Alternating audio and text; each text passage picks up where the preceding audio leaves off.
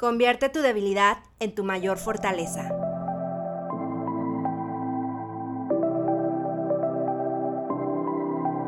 Hola triunfador, soy Sandra Gutiérrez, orgullosamente lagunera, comunicóloga, manifestadora de magia y coach de milagros.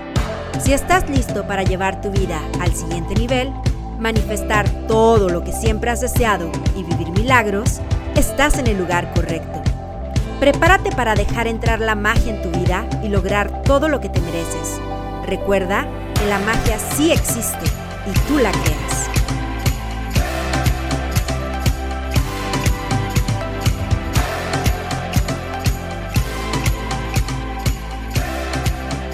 Hola triunfador, espero que estés muy bien, muy feliz, muy pleno. El día de hoy tenemos una entrevista mágica con Gerardo Sotelo, psicólogo, conferencista certificado y director del equipo de fútbol Murciélagos Laguna Club. Un equipo que se dedica a la rehabilitación, posicionamiento y empoderamiento de personas con discapacidad visual. Que disfrutes mucho esta entrevista. Bueno, pues vamos a comenzar este, la verdad, muchísimas gracias, Gerardo, por aceptar la invitación para participar en este podcast, mi podcast que se llama Crea tu magia. Es, una, es un honor para mí tenerte aquí. Y bueno, pues el viernes pasado fui a ver a César Lozano. La verdad, nunca lo había visto a él. He visto a Jorge Lozano, su sobrino, que me encanta. Este, y, y me llevé una súper grata sorpresa. O sea, salí mega hiper empoderada y me encantó este, cuando te presentó, ¿no? Como conferencista, ¿no?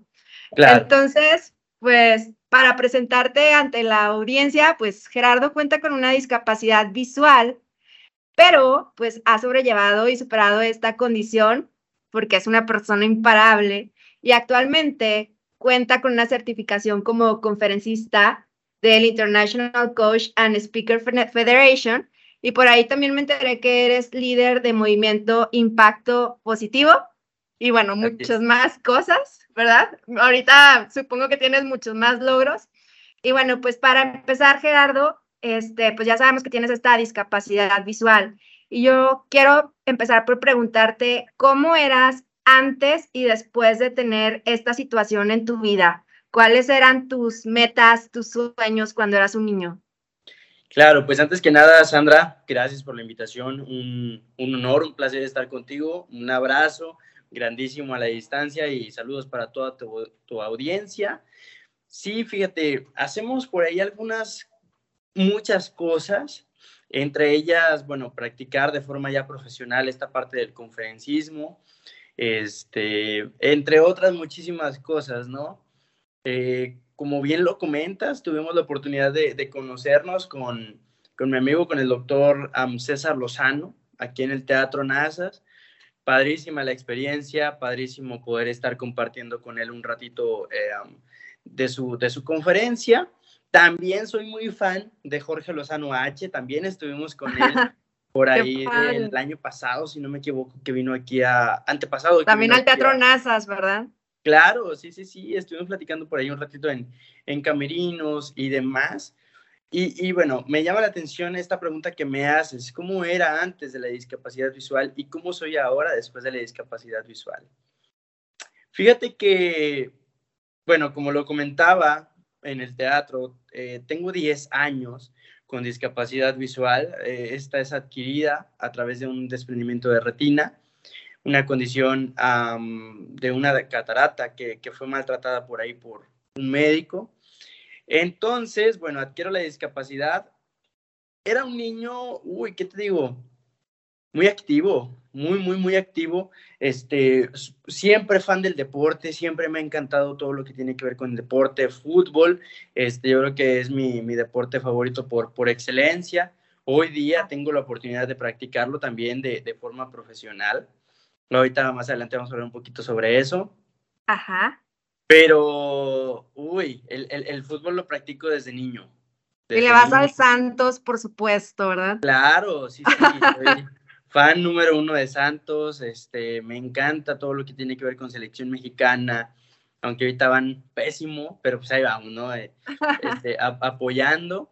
Y pues te digo, era un niño muy, muy activo después de perder la vista, obviamente se pasa por un proceso de depresión, se pasa por un proceso donde tienes que aceptar la situación que te está pasando, tu familia lo tiene que aceptar y todo este tipo de cosas, pero este, ahora sí que al final de, cuentas encuentras como que esa luz, ese camino, ese, ese motivo o ese para qué está pasando todo esto, ¿no?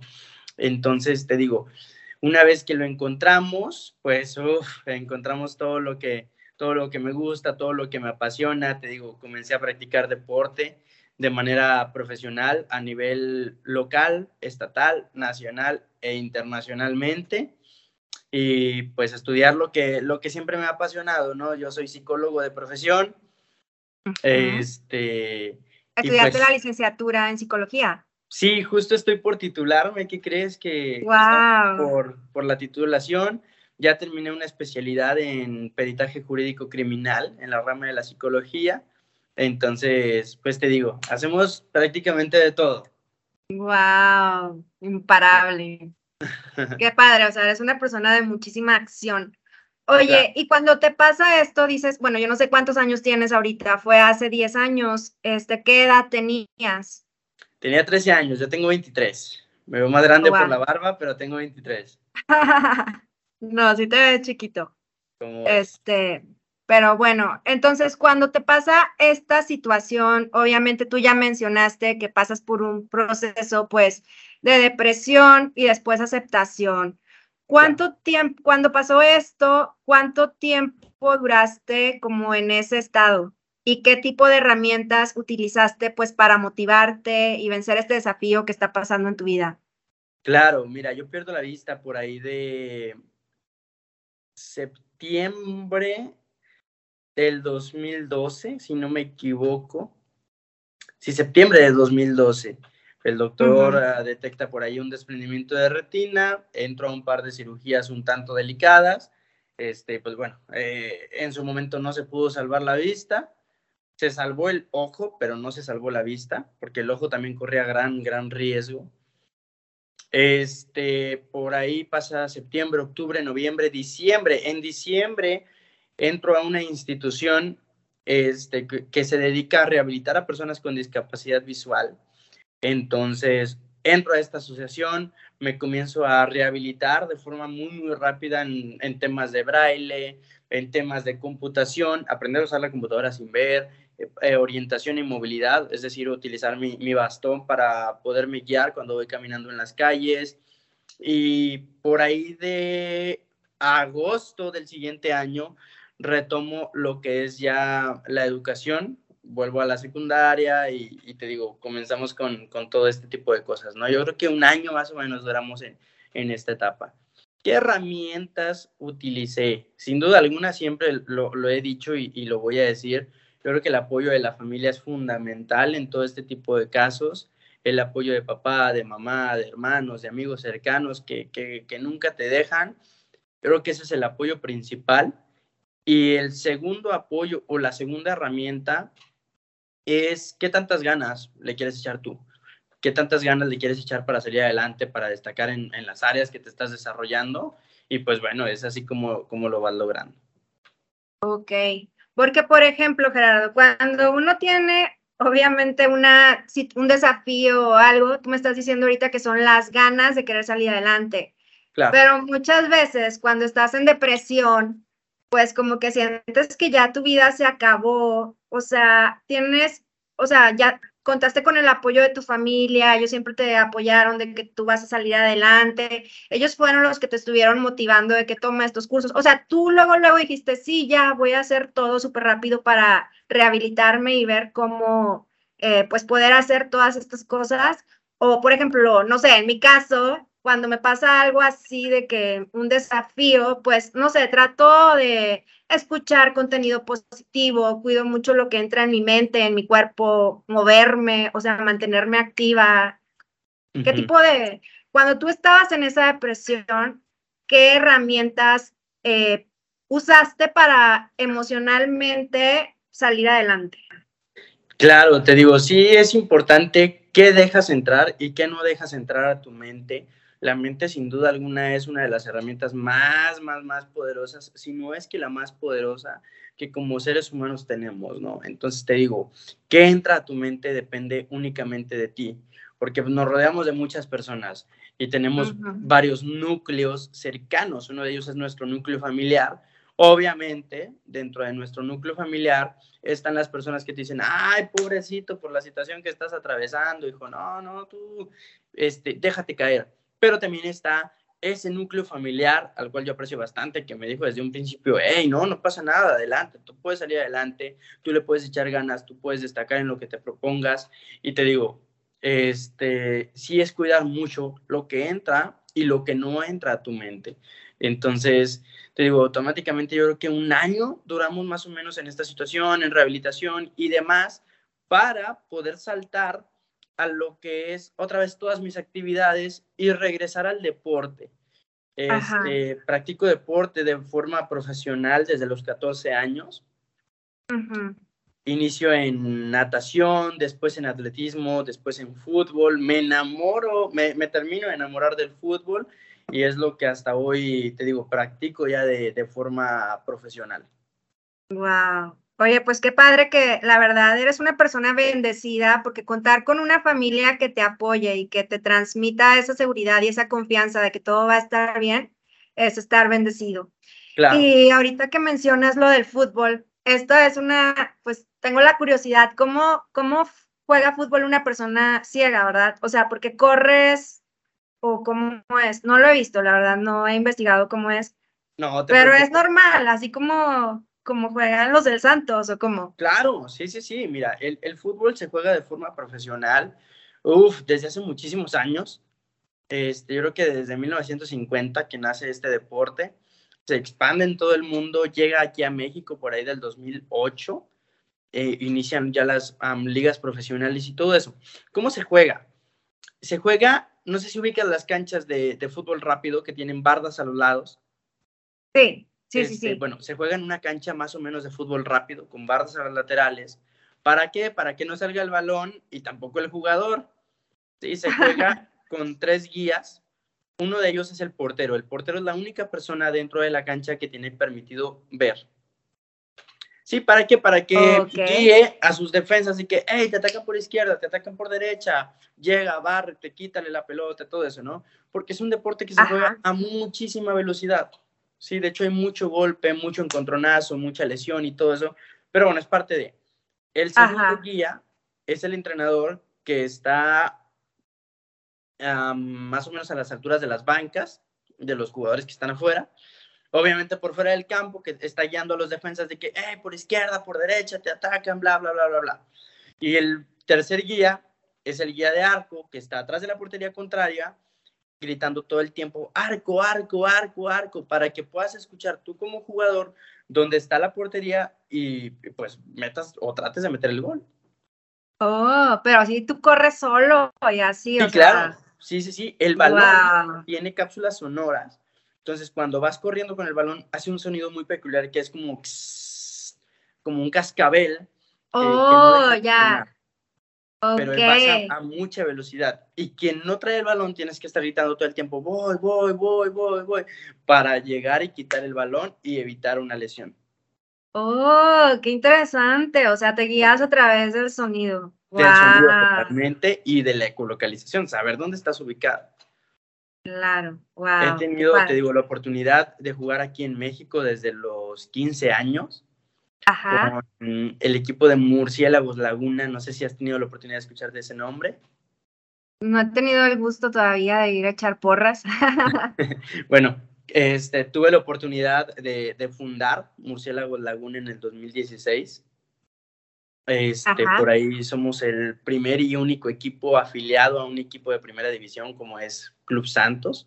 Wow. Este, entonces te digo, siempre he sido como que muy activo, entonces me aventé a, a, fundar, a crear este equipo por ahí del 2016, si no me equivoco. Ajá. En 2017 tuve la oportunidad de tener mi primer llamado a selección mexicana juvenil.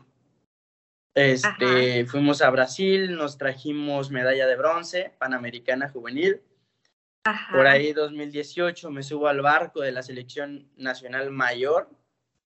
Este, de hecho, era el jugador más, más chico de la selección. Regularmente te debutan a los 22, 23, 24 años. Y bueno, pues me iban a debutar por ahí de los 18 años. Wow. Lamentablemente me, me, lesioné tres semanas antes, no me tocó ah. jugar mundial. Pero en 2019 me toca debutar con selección mayor en la Copa América, en Brasil otra vez. Nos trajimos medalla de bronce. Por ahí me tocaron los Juegos Panamericanos de Lima. Ajá. Este, también medalla de bronce. Se atraviesa pandemia. Después este, me toca, pues te digo, ir a Argentina. También medalla de, de bronce. Entonces te digo, sí hemos tenido ya un recorrido muy bueno a nivel selección mexicana y ahorita justo estamos a un par de meses de jugar en Birmingham, en Inglaterra, el Mundial. Otra vez. ¡Wow! o sea, ya viajando por todo el mundo. Claro, ¿cómo es? Como debe ser. debe ser, disfrutando y conociendo. Muy bien. Oye, ¿y cómo fue? Si desde niño te gustaba el fútbol, ¿verdad? Y estudiaste psicología, ¿Cómo comienza tu carrera como conferencista y qué otras cosas estás haciendo en la actualidad? Porque me comentabas que también sales en un programa de radio aquí en Torreón. Claro. ¿Cómo comenzaste esa transición? Fue bien curioso porque cuando inicias el equipo de fútbol, bueno, cuando inicio el equipo de fútbol, comienzan también las invitaciones a, escuelas. De que, ah, ven, danos una plática, que no sé qué, bla, bla, bla, bla, no. Entonces, vamos a dar la plática y todo eso, hasta que llego a una escuela también de, pues, muy conocida aquí en la región, que me dice, ¿cuánto cobras por dar una plática? Y yo, ah, ¿sí se cobra? ¡Guau! ¡Qué bueno! Lo que quieras. Entonces, sí, te digo, llega por ahí una, pues, de esas cantidades que dices, no manches, esto puedo ganar por dar conferencias. Y digo, va, me gusta, me late. Entonces, pues empezamos ahí, ¿no? dando conferencias. Al principio, sí es el típico camino de que, te cuentan muchas personas, ¿no? De que tienes que regalar conferencias, de que te tienes que dar a conocer, de que tienes que ir descubriendo tu nicho, de que tienes que ir descubriendo de qué vas a hablar, cuál es tu mensaje y todo ese tipo de cosas, ¿no? Ajá. Entonces, por ahí me certifico eh, en una asociación muy conocida aquí en Torreón, eh, Jóvenes Líderes, este, digo, soy egresado también de Jóvenes Líderes, generación 9, creo, si no me equivoco, la novena generación. Este, por ahí también me toca certificarme ante la International Coaching and Speaker Federation, este, con un conferencista conocido, Arturo Blackayer. Sí, lo he escuchado. te digo, ahí nos certificamos con él, después voy con César Lozano, me certifico en el arte de hablar en público, por ahí algunas otras certificaciones como speaker y pues te digo, ya iniciamos más de lleno, más de profesional, eh, perdón, más profesional el camino como conferencista a nivel nacional. De hecho, ya lanzamos la primera gira el año pasado. Este, y estuvo bien, bien padre, fíjate, me la aventé solo. A, viajar por varias ciudades dando... Eh, ¿Solo, solo? Solo, o sea, no tienes un asistente o así. ¡Wow! En ese momento, como era primer gira, dije, hay que aprender. Me fui solo, era dormir en centrales, dormir en aeropuertos, dormir en, eh, decía el otro, dormir en moteles. Este, porque vas aprendiendo, ¿no? Y, te tienes que ir dando a conocer. Pero lo, lo, gratificante era que, bueno, ya terminando eso, me tienes en, ¿dónde fue? En Veracruz. Ajá ahora sí que en el mar, echando relajo yo solo. Digo, es parte de, y, parte de lo que tienes que vivir, parte de lo que tienes que atravesar. Te digo, este año ya estamos justo por lanzar el Tour 2023 con una nueva conferencia que justo estoy por presentar aquí en Torreón. Entonces, es la segunda Ahí estaremos, por supuesto. Claro, será un honor. Tú ya tienes tu boleto este, regalado y para los que sigan el podcast, cinco, ah, cinco cortesías.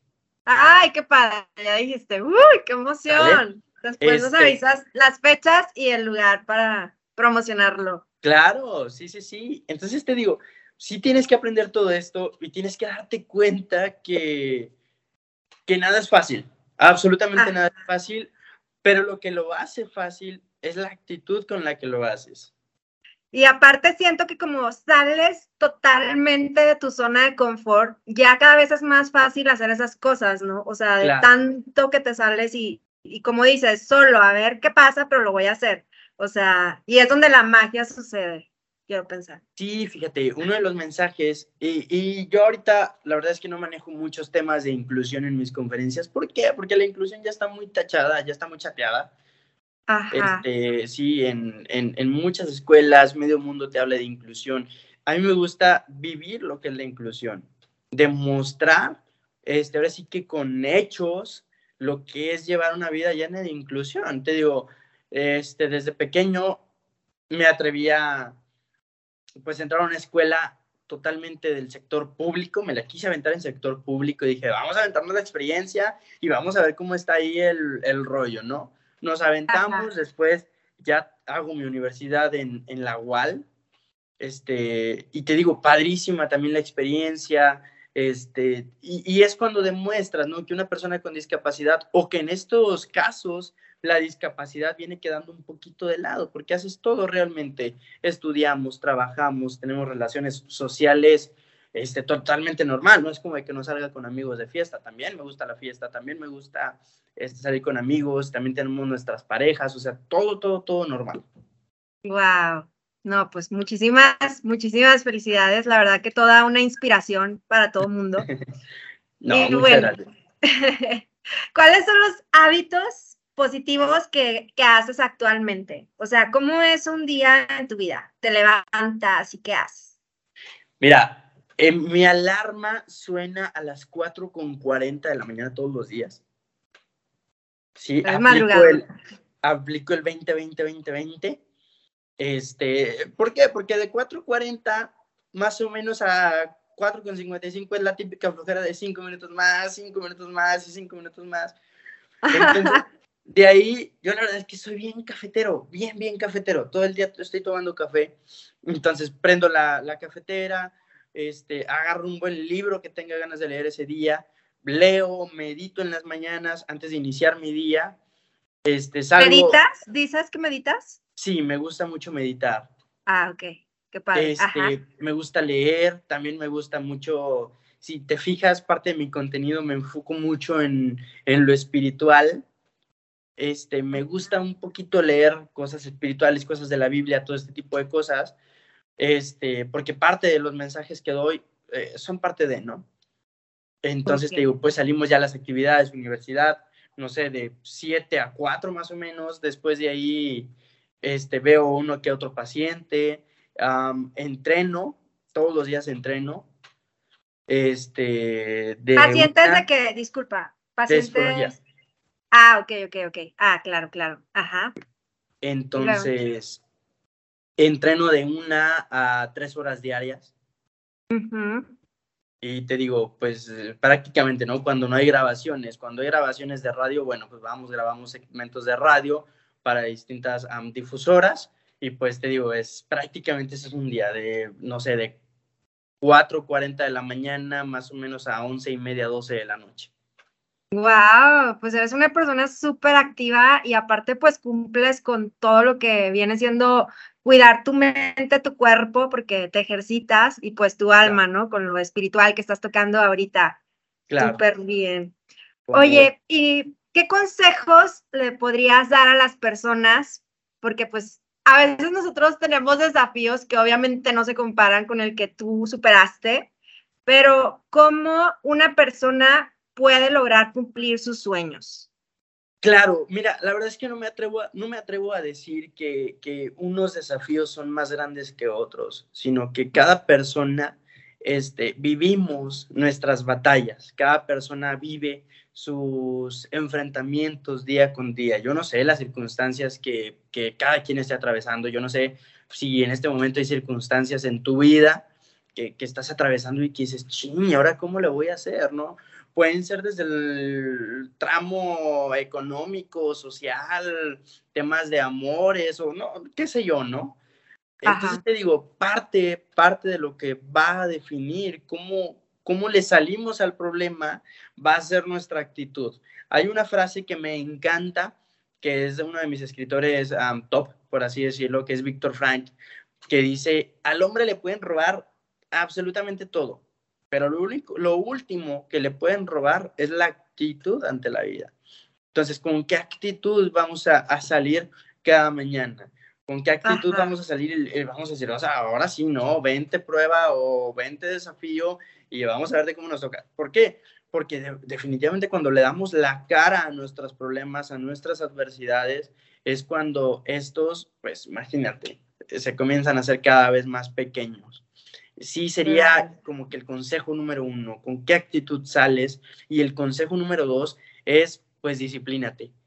Sí, ahora sí que la disciplina es parte de llegar al éxito o la disciplina, la disciplina, perdón, es pieza esencial para llegar a la meta. Si no hay disciplina, pocas veces va a haber triunfo. Puede haber talento, sí, puede haber mucho, mucho talento, pero si no hay disciplina, pocas veces se va a llegar a la meta.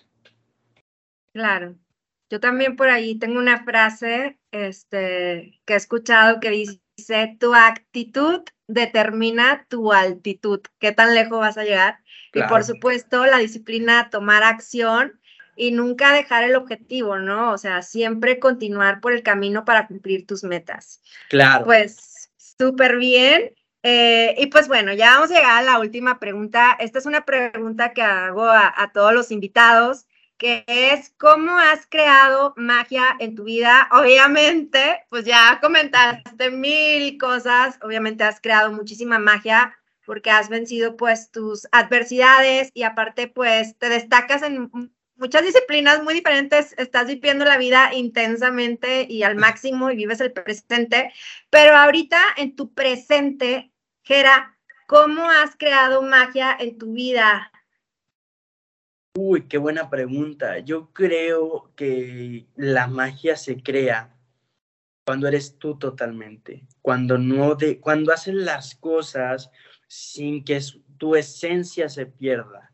Si los seres humanos o cada persona tenemos una esencia, tenemos una forma de ser, tenemos un estilo, tenemos una personalidad, tenemos un, no sé cómo lo quieras llamar, pero muchas de las veces, y, ahorita lo podemos ver eh, mucho en redes sociales, lo podemos ver mucho con influencers, lo podemos ver muy, no manches, no, muchísimos ejemplos que te pudiera dar.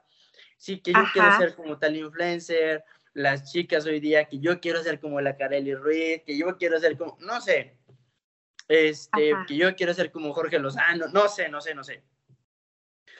Parte lo que te va a hacer destacar es no perder tu esencia, ¿sí? Tú eres Sandra y por ser Sandra vas a tener éxito, ¿sí? Sin intentar ser otra persona.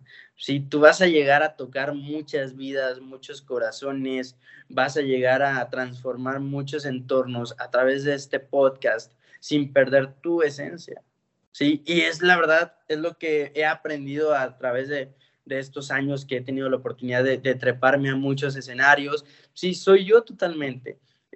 tengo un humor muy negro en cuanto a la discapacidad se refiere. Me encanta, me fascina hacer bromas de discapacidad. ¿Por qué? Porque es parte de, porque me gusta vivir la vida, como dices, intensamente, porque me gusta descubrir cosas nuevas cada día, porque me gusta salir y darme en la torre todos los días, para entonces venir y contar en los videos, no manches, hoy me perdí, hoy este, me caí, X cosa, pero sabes que cuando no pierdes tu esencia es cuando el éxito poco a poco llega y es cuando vas creando magia día con día. Wow, me encantó. Nunca había escuchado esa respuesta y pues lo hay que tomarlo en cuenta, entonces ser auténticos con lo que somos, ¿verdad? Claro. pues muchísimas gracias es un honor que hayas aceptado estar en el episodio. y bueno, pues, no, hombre, me encantó a mí también. Y pues seguramente vas a seguir inspirando a, muchísimas personas. Muchísimas gracias. No, muchísimas gracias a ti. Te mando un fuerte abrazo, fuerte abrazo a toda tu audiencia y quedan pendientes cinco cortesías para la próxima conferencia aquí en Torreón. Perfecto, mil gracias. Espero que este episodio te haya servido muchísimo para replantearte esa situación por la que estás atravesando y puedas hacer acciones basadas en el amor y en el optimismo. Tú tienes la capacidad de darle la vuelta a esa adversidad y convertirla en tu mayor fortaleza.